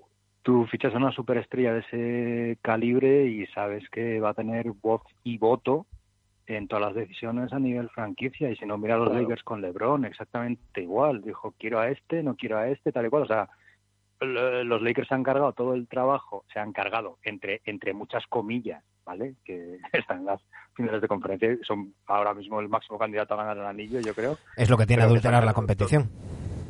Claro. Bueno, se, se carga se cargó LeBron con sus santos cojones al, al año uno de llegar todo el todo el trabajo que, que habían hecho la franquicia de, de conseguir eh, promesas de futuro y assets y tal y cual porque porque dijo no mira yo a mí pues das todo esto que has estado 10 años dando pena para conseguir y me traes a Anthony Davis Que para algo lo he fichado y lo ¿por represento. Pues porque lo, lo- lo que hemos dicho, que si, si fichas a un tío de este nivel, no es solo para que juegue. O sea, está claro que va a tener voz y voto en las decisiones y bueno, y, es lo que ha pasado. Yo creo que, vamos, estoy bastante seguro, no soy amigo de Kevin Durant, no he hablado con él, estoy bastante seguro de que es lo que ha pasado. No, no te ha llamado para decirte que, que no, todo no bien, me ha llamado para decirme que me recupere ni nada. Valors, Oh, Durán, hijo puta. Puta. Pero Kevin. Sí, Bueno, ahora habrá que ver qué, qué sucede con, con, con Nash. Eh, claro, claro. Chicos, nos, nos hemos ido ya a la, a la hora y media. Yo quería comentar un poquito de, de Anteto y de esa reunión de tres horas con, con los dueños de, de los Bucks, pero, pero casi lo vamos a dejar para, para la pildorita de, de entre semana, ¿no? Sí, Pues sí, sí sí. claro, hombre. Digo, porque más que nada, si no, Mario, tú, tú acabas de entrar, pero estos me mandan a la mierda, ¿sabes? Ah, bueno, sin nombre, normal, normal. Si ya lleváis un porrón de Hemos tenido, horas hemos ahí, tenido, tendréis la boca hemos tenido a. Pepe, hemos tenido a Pepe Rodríguez, que creo que lo conoces. Hombre, Pepe Rodríguez. Sí, sí, sí, le Ya no- conozco. sí, nos ya no te llama, ¿eh? Ya no te llama no me- para hacer la X, no hay- la X aquella NFL o como cojones se llama. No, no, Pepe Rod- no, es, yo tengo mi nicho de mercado, que son las, las ligas estas raras de fútbol americano, y solo me va a llamar para eso, está claro. O sea, no, es- no, pero hombre, es- hay, hay gente muchísimo más eh, apta y cualificada para opinar de otras cosas que yo, y es normal que les llame a ellos. No, nos llevamos súper bien, ¿eh? Para ser un señor de derechas y un señor de izquierdas, nos llevamos ahí a partir un piñón. Sí, sí, sí. Hay, hay que decir que, que nosotros sepamos, pues posiblemente sea el, premio, el primer señor de derechas que entra en este programa. Es probable, es probable. Eso es lo que tú crees, a lo mejor. He dicho que nosotros sepamos. Eh, A lo mejor hay uno que entra todas las semanas. No- O que le ha votado alguna vez en su vida. Sí, sí. Sí, pero no es lo mismo. Eh, en fin. Venga. Bueno, Venga. Mario, queríamos, queríamos saludarte, queríamos mandarte un, un abrazo enorme, que nos Vale. alegramos mogollón de que todo haya ido bien y, y eres un NBA adicto más que sí, que sí. y, y aquí, aquí seguiremos pendientes de ti. Un fuerte abrazo, Mario. Bueno, muchas gracias, un abrazo. Nosotros nos vamos también, Dani, Sergio, muchísimas gracias, un placer como siempre y, y estaremos pendientes de las pildoritas, a lo mejor cae el miércoles, ¿no? Porque si tenemos partido el martes y, y va, va a haber un séptimo, un primero de finales, bueno, haremos haremos cálculos a ver. Tocará, ¿no? El miércoles tocará, sí. hay, hay que ver a ver cómo, cómo nos cuadran los, los trabajos, pero, pero lo intentaremos. Y si no, el jueves. Chicos, un fuerte abrazo. Un abrazo, hablamos. Venga, chao, adiós. Y a todos los que nos escucháis, ya sea vía iBox, iTunes, Spotify o YouTube, muchísimas gracias por estar ahí. Ya sabéis, estamos en Twitter y Instagram, e Instagram, en arroba. Y si nos queréis echar una mano, patreon.com barra NBDictos. Un saludo.